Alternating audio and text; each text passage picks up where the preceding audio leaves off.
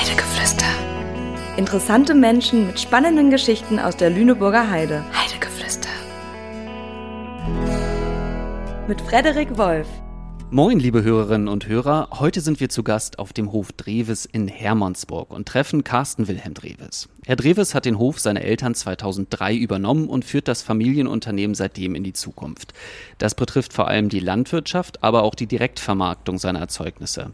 Ich möchte mit ihm über die Vorteile von Hofläden sprechen, welche Freuden und Sorgen er als Unternehmer hat und ob ein Landwirt eigentlich auch Urlaub machen kann. Schön, dass wir bei Ihnen sein dürfen und herzlich willkommen bei Heidegeflüster Carsten Wilhelm Dreves. Hallo. Moin. Moin. Wir haben es 9.30 Uhr. Was haben Sie heute Morgen schon alles erledigt? Naja, das Wichtigste war im Prinzip meine Leute einteilen. Okay. Ähm, natürlich schon mal zwei Regenmaschinen nachgucken. Zu den Tieren bin ich heute leider noch nicht gekommen. Da sind jetzt die beiden Azubis gerade unterwegs. Alles klar, dann machen wir ein bisschen schneller, damit Sie dann auch wieder mit anpacken können. Das ist gut. Ähm, bei Heidegeflüster möchten wir unsere Gäste auch immer etwas persönlich kennenlernen, wenn Sie erlauben. Äh, und da stellen wir immer ein paar Entweder-Oder-Fragen. Machen Sie den Spaß mit? ja, gerne. Alterlands Bulldog oder Fendt 309 Vario? Oh, der Vario auf jeden Fall. Ich möchte die Rückenschmerzen von dem alten Lands Bulldog nicht mehr haben. Also Okay. Kaffee oder Cappuccino? Kaffee. Pommes oder Kartoffel pur? Na, Kartoffeln pur. Also als Kartoffellandwirt, das muss sein. Okay. Bauer oder Landwirt? Es geht um die Begrifflichkeit. Ich bin Bauer. Sie sind Bauer. Ich bin Bauer, gelernter Landwirt, Landwirtschaftsmeister, aber ich bin Bauer. Mir gehört der Hof und deswegen bin ich Bauer. Können Sie den Unterschied zwischen Bauer und Landwirt mal erklären? Naja, Landwirt kann man lernen. Bauer wird man, wenn man im Prinzip einen Betrieb hat, ne? Mhm. Also meine Frau ist gelernte Landwirtin, aber ich bin der Bauer sozusagen. Das im täglichen Leben ist das egal, aber der Bauer ist derjenige, der der Hofbesitzer im Prinzip, ne? Okay. Süß oder herzhaft? Herzhaft, aber nachdem wir herzhaft gegessen haben, muss ein Eukalyptusbrötchen hinterher. Okay. Schlager oder Rockmusik? Rockmusik, auf jeden Fall. Was ist da so Ihre Lieblingsband? Haben Sie da eine, die Sie nennen könnten? Oh, von eigentlich immer noch Genesis, äh, Phil Collins, Oh ja. ähm, die Richtung. Damit Oder auch mal ein bisschen härter, vielleicht auch. Metallica. Also wenn Sie mit dem Trecker übers Feld huschen, auch gerne mal ein bisschen Rockmusik. Ja, aber eigentlich die aktuellen Sender auch mit den Charts. Ne? Ich höre auch das, was meine Kinder hören. Also äh, aktuelle Charts hoch und runter ist auch kein Problem. Mhm. Wenn es dann zu viel Remix ist, dann muss das Radio vor allem auf dem Trecker auch mal für zwei Stunden aus. Das ist mit am allerschönsten. Okay. Wann klingelt eigentlich bei Ihnen morgens der Wecker? Gar nicht so früh. Ähm, aktuell um Viertel vor sieben. In der Kartoffelernte natürlich eine ganze Ecke früher, das ist eher Viertel vor sechs. Aber ich bin nicht so der allerfrühster Frühaufsteher, sondern äh, bei mir geht es abends oft länger. Okay. Wie sieht denn ein, ein Arbeitstag so bei Ihnen aus, wenn Sie mal so einen typischen Arbeitstag von Ihnen skizzieren wollen? Einen typischen Arbeitstag gibt es nicht. Das ist jeden Tag anders bei uns. Aktuell ist es so, dass wir morgens klar, um 8 Uhr ist normalerweise Arbeitsbeginn für die Azubis, für die Mitarbeiter. Der Laden macht um 8 auf. Ähm, aktuell müssen wir vormittags eigentlich erstmal drei, vier Stunden Berechnung umstellen, umbauen. Auf dem Nachmittag ist dann ein bisschen Zeit. Da macht man dann andere Arbeiten, Pflanzenschutz oder wir restaurieren gerade äh, noch Gebäude. Wir müssen unsere Kartoffelhallen für die Ernte vorbereiten. Und abends 17, 18 Uhr geht es dann nochmal wieder los. Das gleiche Spielchen wie am Vormittag. Zwei, drei, vier Regenmaschinen umstellen. Das dauert dann oft bis 9 oder 10 Uhr. Und im Prinzip, solange es hell ist, wird im Moment in der Vegetationszeit auch gearbeitet. Ne? Okay. Was sind eigentlich die schönsten Momente bei Ihrer Arbeit als Landwirt? Ach, die schönsten Momente ist eigentlich, wenn ich, ich sage immer oben auf dem Berg, das sind bei uns ja keine Berge, das sind Hügel, 60, 70 Meter hoch. Aber wenn wir in Hermannsburg auf dem Heidberg sind und da ackern oder irgendwas auf dem Feld machen und man hat den weiten Blick, wir können gerade dieses Jahr immer sehr weit schauen. Ich kann in 35 Kilometer Luftlinie fast jeden Tag äh, den Bogler Fernsehturm äh, sehen und im Vordergrund die Hermannsburger Kirchtürme. Und das sind schon schöne Momente da oben. Gestern Abend war gerade so ein Moment, da baute ich da kurz vorm Dunkelwerden noch Berechnungen um Und ich habe mich gewundert, wie viele Autos da stehen und wie viele Leute da oben sind. Und ich habe gedacht, Mensch, was wollen die ja nicht? Gucken die mir bei der Arbeit zu? Mhm. Nein, die haben den Sonnenuntergang genossen und hinterher die Sterne angeguckt. Und das sind schon schöne Momente da oben. Mhm. Und von den schönen Momenten gibt es eigentlich auch Sorgen als Landwirt? Wahrscheinlich, ne? Ja, natürlich.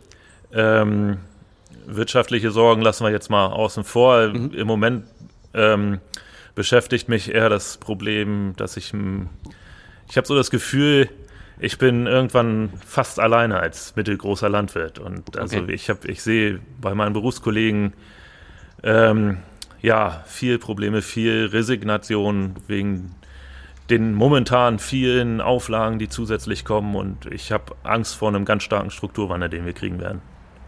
Ähm, Strukturwandel, was bedeutet das dann?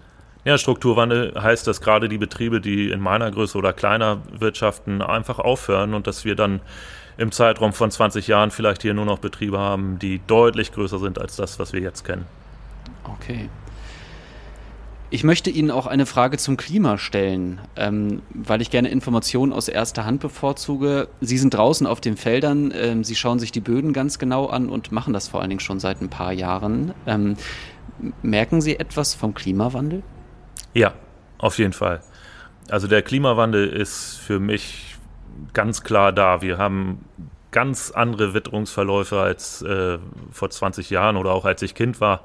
Mhm. Klar, was jeder mitkriegt, die Winter sind nicht mehr mit Schnee äh, da und wir haben aber im Sommer eben die Vegetationszeitpunkte, die sind alle viel, viel früher. Okay. Wir haben so als Spruch zum Beispiel, am Maitag muss ich eine Krähe im Roggen verstecken. Heute ist es grundsätzlich ein Reh, was ich im Roggen verstecken kann. Okay. Und auch im Kartoffelanbau wir haben früher immer vorkeimen müssen, damit die Kartoffeln irgendwann im Juli vielleicht dann mal so weit sind, dass die ersten gerodet werden können. Das ist heute gar kein Problem. Die, äh, das ist viel früher geworden. Und es ist auch trockener geworden. Wir brauchen viel mehr zusätzliche Bewässerung. Und ähm, es macht schon, oder es ist eine Herausforderung, der Klimawandel. Ne? Es macht schon ein Stück weit auch Angst. Wie versuchen Sie denn dagegen zu steuern? Gegensteuern kann ich in der Wirtschaft, in der Landwirtschaft natürlich ganz klar mit B- und Entwässerung. Mhm. Wir haben ja, wir wissen ja, dass wir stärkere Schwankungen kriegen. Wir werden regenreiche Zeiten, wir werden trockenere Zeiten kriegen. Mhm. Und ich muss meine Böden anders vorbereiten. Ich muss aufpassen, dass ich Humus aufbaue, dass der Boden, dass das Bodenleben gut in Gang ist, damit wir ähm, den Pflanzen immer genügend Nährstoffe und Wasser zur Verfügung stellen können. Mhm. Wir sind ja seit zwei, drei Generationen in Gang, im Prinzip seitdem es den Trecker gibt, dass wir unsere Böden immer weiter vertiefen. Wir haben mhm. heute Bodenkrumen von 30 Zentimeter. Mein Großvater hat vielleicht auf 18 gewirtschaftet. Und das ist ja Humus, den wir reingebracht haben, der heute unsere Böden gerade hier in der Heide auch fit macht für den Klimawandel, dass wir also trotzdem noch Erträge machen können und ernten können, obwohl eigentlich das Klima viel schlechter geworden ist für die, für die Pflanzen. Ich möchte noch mal zu Ihrem Hof. Wir sitzen hier, es ist wunderschön, äh, es ist ruhig. Können Sie Ihren Hof einmal für unsere Hörerinnen und Hörer beschreiben? Ja, wir liegen in Hermannsburg-Barfen am Ortsausgang zwischen zwei Straßen. Von daher ganz so ruhig ist es gar nicht. Wir haben am Tag viel Straßenverkehr. Wir haben äh, eine Autowerkstatt nebenan, da hört man oft Schlagschrauber. Okay. Und vor allem haben wir ganz viele Kunden auf dem Hof, die mit dem Auto oder mit dem Fahrrad kommen. Und wir haben Tiere auf dem Hof. Ähm, das mögen unsere Kunden besonders gern. Die gucken zu unseren Rindern. Galloways, Limosenks laufen hier direkt auf den Hofweiden. Ähm, die Hühner stehen hinterm Hof im mobilen Stall. Das ist auch beliebt. Da gehen die Kinder gerne mit ihren Eltern hin und gucken mal. Und wenn ich Zeit habe, ähm, erkläre ich auch mal ein paar Sachen, warum der Hahn jetzt so oder so aussieht und warum wir Ziegen zwischen den Hühnern haben. Und dann sind auch die Gewächshäuser noch direkt in Hofnähe, wo man sich Tomaten und Gurken angucken kann. Zwei Blumenfelder mhm. haben wir, wo ja, Kunden gerne abends, gerade abends, das geht oft bis ins Dunkel werden, kommen die und schneiden sich ihre Blumen selber. Oh. Meine Frau schneidet ganz viel Blumen für den Markt. Und eigentlich ist das also nicht einfach nur ein Gelände mit Gebäuden, sondern das ist was Lebendes. Das ist äh, ja Blüte und Tiere und Menschen drauf. Und das ist das, was den Hof ausmacht. Ah, okay. Ähm, welche Erzeugnisse haben Sie hier bei sich auf dem Hof? Ja. Das größte und wichtigste sind die Kartoffeln. Mhm. Und dann natürlich alles, was wir noch im Hofladen verkaufen. Ähm, hat eben schon gesagt, Kartoffeln, äh, Tomaten, Gurken, Kürbisse, Blumen. Wir haben dies Jahr mit Gemüse angefangen, Kohlköpfe, Salat. Salat läuft sehr gut, da bin ich echt zufrieden. Mhm. Ähm, unsere Hühner produzieren Eier. Wir haben Rindfleisch vom Limousin, manchmal auch vom Galloway. Wir haben Hähnchenfleisch, Suppenhühner. Und für den Laden kaufen wir dann auch noch zu. Wein, ähm, Nudeln, Käse, Wurstwaren und ja, vieles mehr noch. Das okay. Das ist ja schon eine ordentliche äh, Produktpalette sozusagen. Ähm, warum haben Sie sich entschieden, in die Direktvermarktung einzusteigen und einen Hofladen zu eröffnen? Ja, ich habe 2003 ja den Hof übernommen. Ich war vorher schon ein paar Jahre angestellt und ich habe im Prinzip in den 90er Jahren gelernt. In den 90er Jahren lief es in der Landwirtschaft wirklich nicht gut. Ähm, das waren Zeiten, wo es knapp war und wir waren damals im ganzen Landkreis nur sieben Lehrlinge. Es war wirklich eng in der Landwirtschaft und ich musste mir genau überlegen, was ich mache, wo ich durchstarten will. Und da war die Direktvermarktung für mich das naheliegendste, weil wir wir haben eine gute Lage mit unserem Hof. Mhm. Einfach die Straßenlage, die Ortsrandlage. Und ähm, wir haben schon immer so ein klein bisschen Kartoffeln verkauft. Ich habe 1997 schon mit dem ersten Blumenfeld angefangen und ähm, dann spielt meine Frau da natürlich auch mit rein. Ne? Das ist mhm. einfach für sie, ähm, das habe ich irgendwann gemerkt, das liegt ihr unwahrscheinlich gut. Mhm. Sie kann gut diesen Kundenkontakt und das Verkaufen und ähm, auch bei meinen Eltern mhm. genauso. Die verkaufen auch gerne. Mhm. Und ja, gerade die vielen Kunden auf dem Hof, das ist für uns auch eine Bereicherung. Und deswegen bin ich eigentlich sehr froh, dass wir damals den Weg in die Direktvermarktung gemacht haben. Warum sollten mehr Menschen in Hofläden kaufen? damit ich mehr verkaufen kann? Nein. Nein, es ist für mich ganz wichtig, dass wirklich die Menschen sich dran gewöhnen, wieder auf dem Bauernhof einzukaufen. Wir haben in Hermannsburg vier Hofläden rund um Hermannsburg und mhm. auch noch ein paar andere kleine ähm, Direktvermarkter, die dann einen Kartoffelstand haben oder so. Und ich merke bei meinen Kunden, dass die einfach sich dran gewöhnt haben, bestimmte Sachen auf dem Hof einzukaufen. Und das ist für mich sehr positiv. Mir ist letzten Endes egal, ob sie das nur bei meinem Konkurrenten was er ja eigentlich gar nicht ist, sondern äh, Mitbewerber oder, oder äh, Berufskollege kaufen oder bei mir. Für mich ist es wichtig, dass sie es auf dem Hof einkaufen und dann können sie meinetwegen auch mal hier und mal da kaufen, wo es ihnen gerade am besten gefällt. Aber ich weiß, dass sie dann auch wieder zurückkommen. Und ich bin der Meinung, es könnte noch viel mehr kleine Hofläden geben oder auch größere Hofläden geben, so wie diese Hühnermobile, da könnte eigentlich in jedem Dorf einstehen und äh, ein Landwirt davon profitieren, dass er die Eier direkt an den Kunden bringt. Mhm.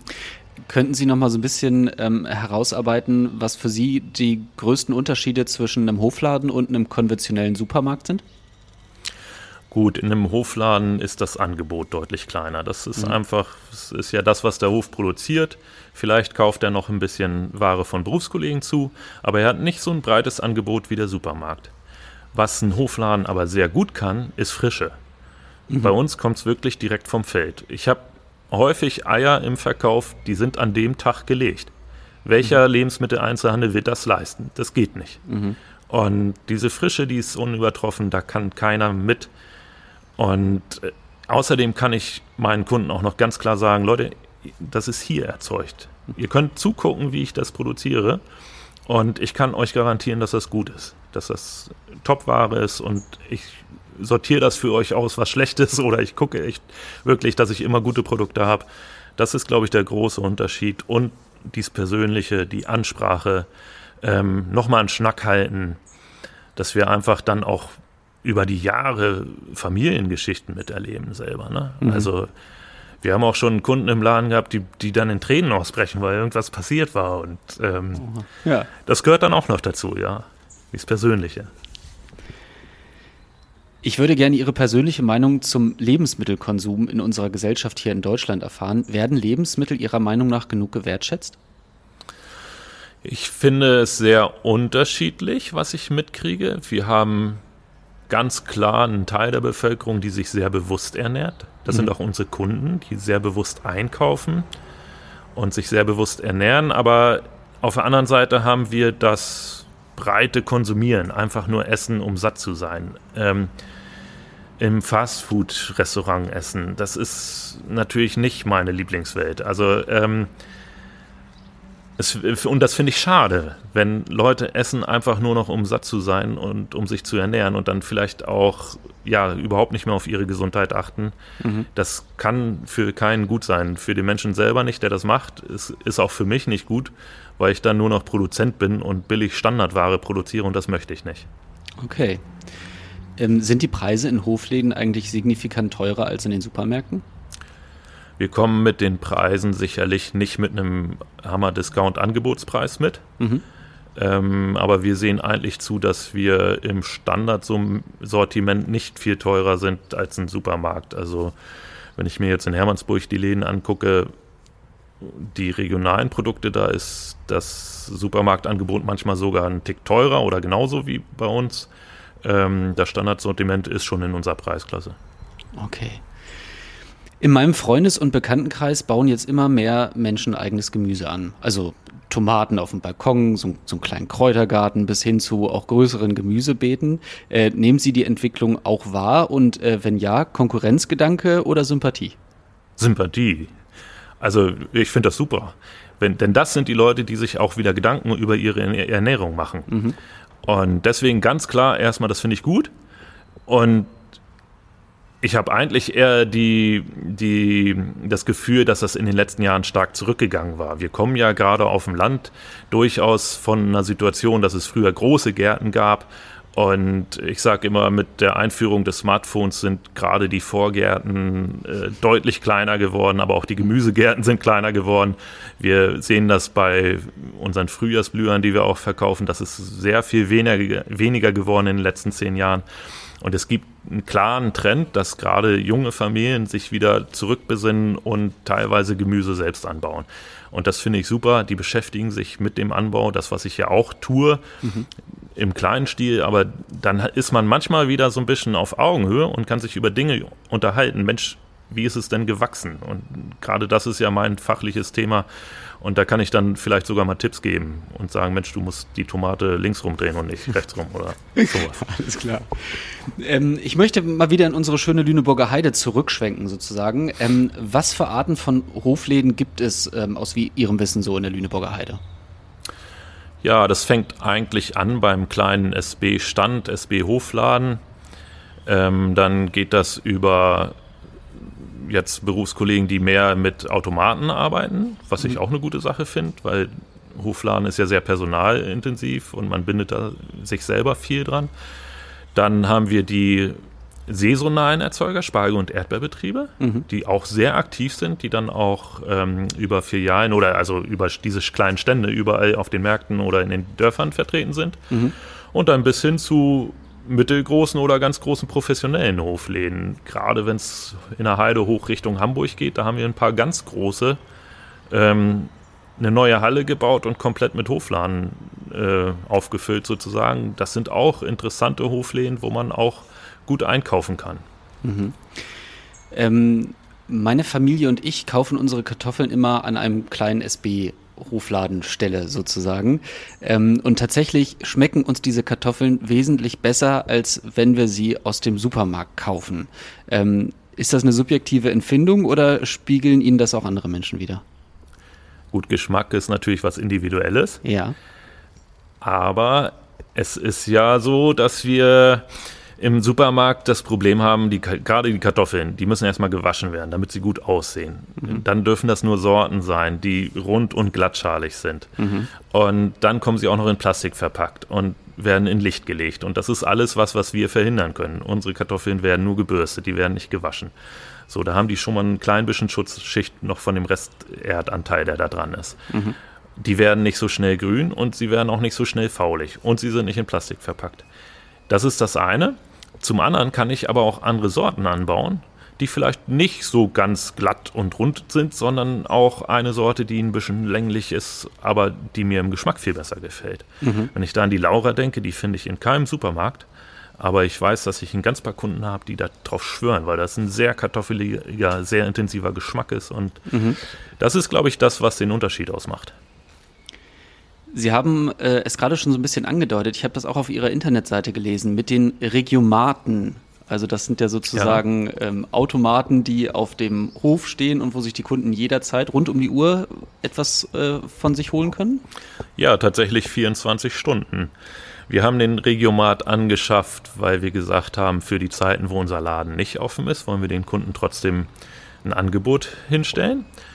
Das ist für uns auch entspannt, weil wir nicht mehr in der Mittagspause raus muss, müssen, was wir früher öfter denn doch getan haben. Mhm.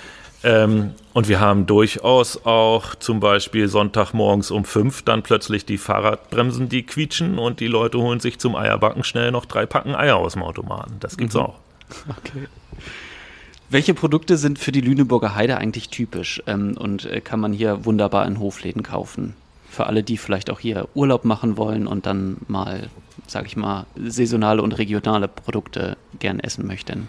Ja, typisch natürlich die Heidekartoffel. Hm. Das ist unser großer Punkt. Ähm, auch auf unseren leichten Böden Spargel, Erdbeeren, Blaubeeren, Blaubeeren, Heidelbeeren, das hat es ja schon im Namen, auch wie Heidekartoffel, Heidelbeeren. Mhm. Die dürfen nicht aus Spanien kommen, die müssen aus der Heide kommen. Ähm, aber auch die anderen Sachen, die wir inzwischen anbauen, Kürbisse, Gemüse, ähm, das kriegen wir gut hin. Das sind auch Produkte, die wir gerne verkaufen und gerne unseren Kunden anbieten. Mhm. Eins habe ich noch vergessen: Nein. Heidehonig. Heidehonig. Heidehonig ist natürlich ein Muss. Ne? Tatsächlich. Ich habe einen befreundeten Imker mhm. ähm, und der baut sich sein, ähm, seine Imkerei inzwischen immer weiter aus und ja, der Heidehonig, das ist schon super top. Ne? Natürlich die anderen Honigsorten auch, aber Heide ist immer was Besonderes.